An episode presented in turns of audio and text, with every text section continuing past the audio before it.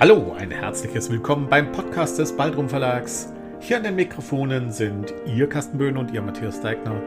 Es freut uns, dass Sie mit dabei sind. Nun aber viel Spaß bei unserem Podcast.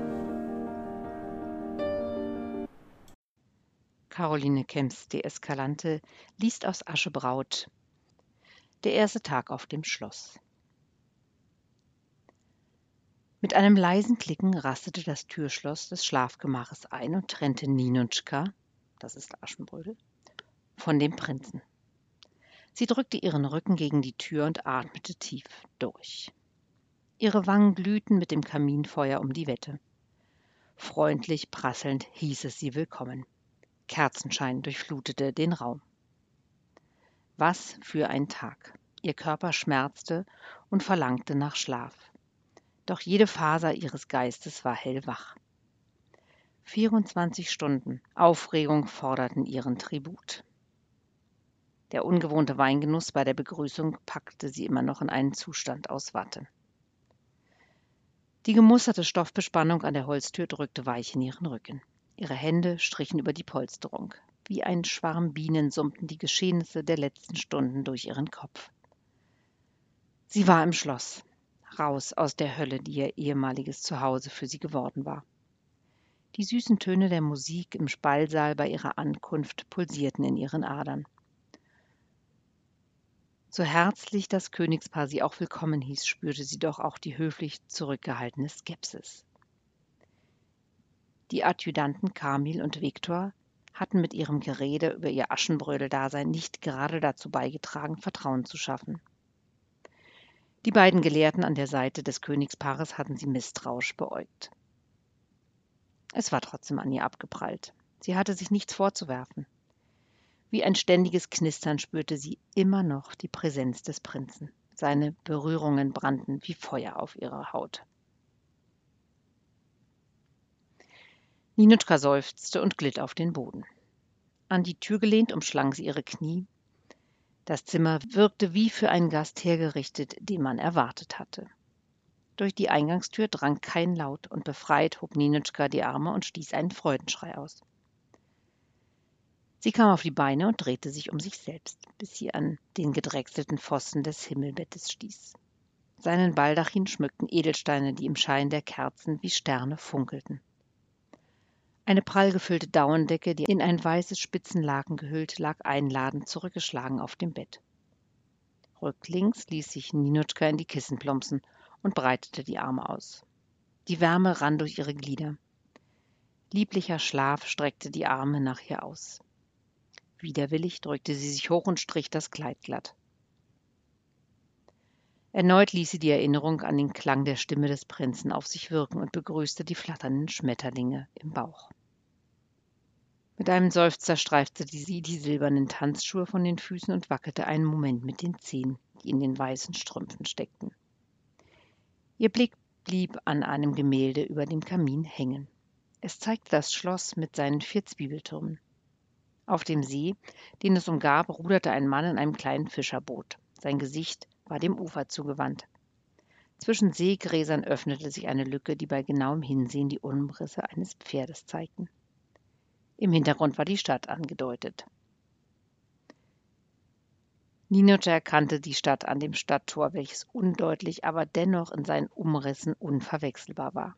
Die Linien waren asymmetrischer gezogen als gewohnt und weit entfernt von der Art der Gemälde, die sie in ihren jungen Jahren gesehen hatte.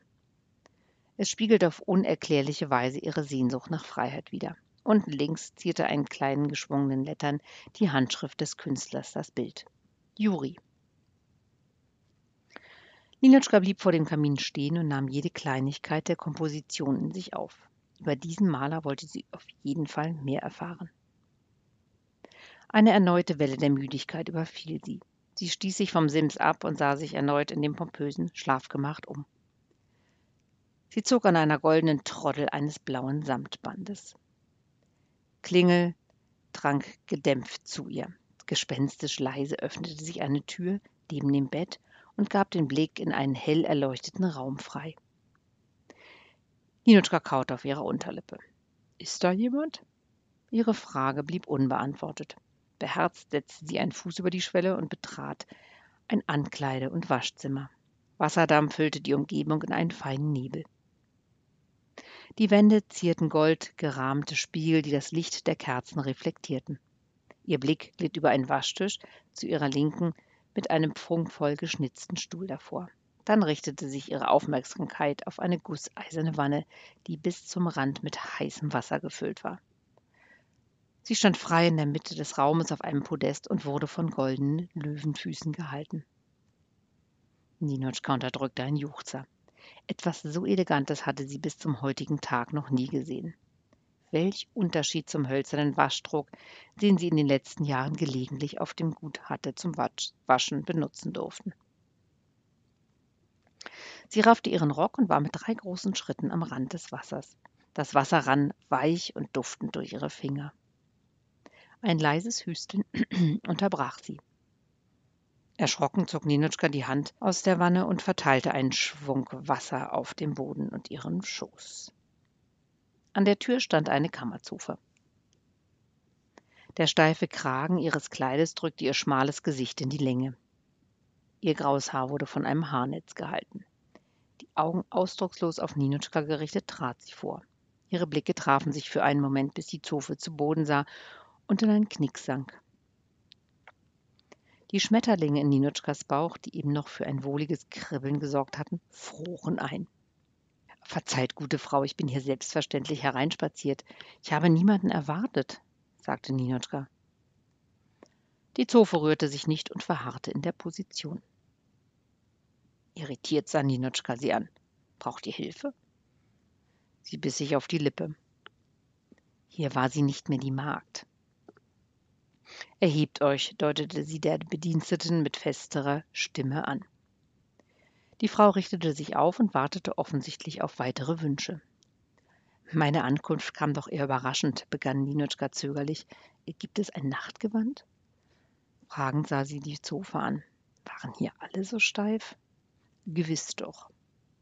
Ich hoffe, dieses hier entspricht eurem Geschmack. Die Zofe strich ein blaues, mit Silberfäden durchwirktes Stück Stoff glatt, der sich wie ein Wasserfall über die Lehne eines Polstersessels ergoss. Dann trat sie einen Schritt auf Ninotschka zu. Ich habe mir erlaubt, euch ein Bad einzulassen. Mit dem Finger zeigte die Dame auf die Wanne. Oh, ich danke euch für die Aufmerksamkeit. Das ist genau das Richtige nach diesem Tag. Ninschka klopfte sich in Gedanken auf die Schultern. Nur nicht einschüchtern lassen. Wenn ich euch aus dem Kleid helfen dürfte? Ninutschka schlang die Arme um ihren Körper. Ihr war plötzlich kalt. Danke, das ist nicht nötig. Die Dienerin trat zurück und deutete einen weiteren Knicks an. Wie ihr wünscht. Kann ich euch mit irgendetwas behilflich sein? Ninutschka schüttelte den Kopf. Sie wagte nicht zu fragen, ob sie für den nächsten Tag etwas zum Anziehen borgen konnte. Die Zofe nickte. Ihr dunkelgrauer Dutt saß kerzengerade auf ihrem Kopf. Legt das Kleid dort hinter den Paravent. Ich bringe es dem königlichen Hofschneider. Schützend hielt Ninutschka die Hände über ihr Gewand. Dies ist mein Brautkleid. Es ist wunderbar, wie es ist. Die Zofe blickte sie erstaunt an. Keine Frage. Doch wünscht ihr sicher morgen zu erstrahlen, wenn ihr dem Prinzen unter die Augen tretet. Seine Majestät persönlich wird etwas Passendes für euch aussuchen. Das Kleid dient lediglich als Maßvorlage. Ninitschka stieß hörbar die Luft aus. Die Frau konnte ja nicht wissen, wie kostbar dieses Kleid, welches sie wie durch einen Zauber erhalten hatte, für sie war. Das ist sehr aufmerksam, presste sie hervor. Plötzlich hatte sie Angst, das Kleid nie wiederzusehen. Krampfhaft überlegte sie, wie sie die Zofe abhalten konnte, es mitzunehmen. Die Augenbraue der Zofe schoss in die Höhe. Bien sûr. Es wird mehr als genug zum Anlass entsprechende Gewänder für euch geben. Die Hofschneiderei ist bereit. Natürlich lassen wir eure Garderobe von daheim gerne holen. Das vornehme Gehabe brachte Ninotschka durcheinander. Beherzt drückte sie der Zofe ihre Schuhe in die Hand und nahm allen Mut zusammen. Ich vertraue euch. Ihr werdet die richtige Wahl treffen. Könntet ihr mir bitte auch passende Schuhe vom königlichen Schuster mitbringen? Inbrünstig hoffte sie, dass es einen königlichen Schuster gab. Doch die Zofe nickte erneut und schien keineswegs irritiert. Wie ihr wünscht, Mademoiselle. Sie verbeugte sich. Solltet ihr mehr heißes Wasser benötigen, ruft nach mir. Ich habe mir erlaubt, ein Rosenöl ins Wasser zu geben. Solltet ihr andere Vorlieben haben, lasst es mich wissen. Bevor Ninutschka etwas erwidern konnte, entfernte sie sich mit einem knappen Nicken. Erleichtert streifte sie das Kleid an und legte es vorsichtig über den Paravent. Mit einem Lächeln strich sie darüber. Sie vergewisserte sich, niemanden in der Nähe zu wissen und tauchte in das warme Nass, das die Asche der letzten Jahre mit sich nahm. Zentnerschwer lastete Dunkelheit auf ihr. Wie durch zehn Nebel bannte sie sich einen Weg durch das Unterholz. Die Umrisse der dicht stehenden Bäume tanzten schattenhaft vor ihrem Auge. Der Mond war von Wolken verdeckt und sein Schein drang vage hindurch. Aus Angst, in dieser Ruhe Gespenster zu wecken, wagte Ninotschka kaum sich zu bewegen. Wie war sie hier hineingekommen? Angestrengt durchsuchte sie ihre Erinnerung. Da war nur Leere, nichts als Leere. Eine unbestimmte Vorahnung schob sich wie eine unsichtbare Wand vor sich her. In Abwesenheit von Blätterrauschen ließ die vollkommene Stille ihr Atemgeräusch einem Wirbelsturm gleichkommen. Ihre Nackenhaare stellten sich auf. Nichts als raus hier war ihr drängender Impuls. Das Unterholz knackte, als sie darauf trat, und ihr Herz antwortete mit einem erschrockenen Stolpern. Vorsichtig setzte sie einen Schritt vor den anderen. Die Bäume standen reglos. Kein Tier weit und breit. Heller Schein des Mondes stahl sich durch das Dickicht. Eine Lichtung tat sich auf.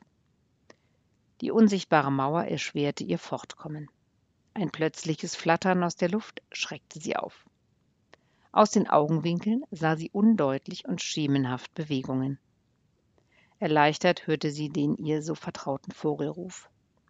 Ein sanfter Windhauch streifte ihre Wange, als ihre Eule Rosalie sie umkreiste und sich auf ihrer Schulter niederließ. Ihre Krallen bohrten sich in Ninutschkas Schultern, doch die Gewissheit, nicht allein zu sein, gaben ihr Kraft. Ein Blitz. Begleitet von einem grollenden Donner nahm Ninotschka die Sicht. Schützend legte sie die Hand vor die Augen. Dumpf fiel etwas vor ihr auf den Boden. Sie sank auf die Knie und tastete danach. Ein Körper, warm, rund, federig und so vertraut. Rosalie. Ein Kloß im Hals schnürte ihr die Kehle zu. Lachen durchbrach die unheimliche Stille.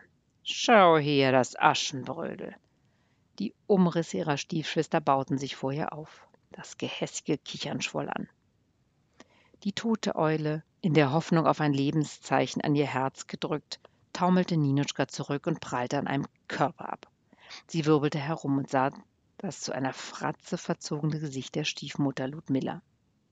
Eine Aschewolke hüllte sie ein und löste den leblosen Eulenkörper auf. Ninotschka griff ins Leere, als sie ihre treue Kameradin festhalten wollte. Grober Staub rieselte aus ihren Händen. Alles, was du liebst, vergehst. Siehst du das nicht? Ludmillas Worte bohrten sich wie Pfeile durch ihre Brust und entfachten ein nie gekanntes Feuer in ihrem Innern. Sie holte tief Luft und spie ihre geballte Wut in Form eines Feuerstrahls gegen die Aschewolke, den beiden Widersacherinnen entgegen. Keuchend fuhr sie hoch. Der Schrei hallte in ihren Ohren nach. Ihr Herz trommelte hart gegen die Rippen, dass es schmerzte. Ninotschka schlug die Hand vor den Mund. Heiß strich ihr warmer Atem über die Haut. Es dauerte einen Augenblick, bis ihre Sinne die Umgebung erfassten. Die Glut des Feuers warf einen rötlichen Schein über den Teppich, und allmählich beruhigte sich ihr Atem. Ich bin im Schloss, murmelte sie in die hohle Hand und legte ihr Gesicht auf die angezogenen Knie. Die Augen geschlossen rückten die Bilder des Albtraumes wieder näher. Sie schüttelte ihn ab und schlug die Decke beiseite. Die Kälte des Bodens kroch durch ihre nackten Fußsohlen und froren ihn ein. Sie schlüpfte in die Pantoffeln, die ihr um einiges zu groß waren, und schlurfte zum Kamin. Die aufgestapelten Holzschalte zündeten sofort. Die flackernden Flammen leisteten ihr Gesellschaft und beleuchteten ein Kanapee zur Rechten des Kamins. Ein Blick auf das große Bett reichte. Ninotschka schnappte sich Decke und Kissen und baute sich einen Kokon aus Wärme und Geborgenheit. Das Knistern des Kaminfeuers schläferte sie ein. Ihre Augen fielen zu. Hast du Angst? Jaroslavs melodische Stimme holte sie in einen Traum der anderen Art. Nein, sie war voller Vorfreude auf das, was nun das neue Leben für sie bereithielt.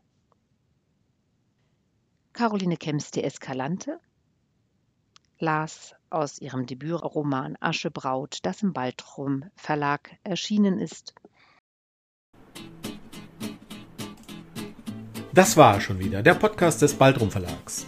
Wollen Sie uns eine Nachricht zu unserem Podcast zukommen lassen? Schreiben Sie uns an meinung@baldrum-verlag.de.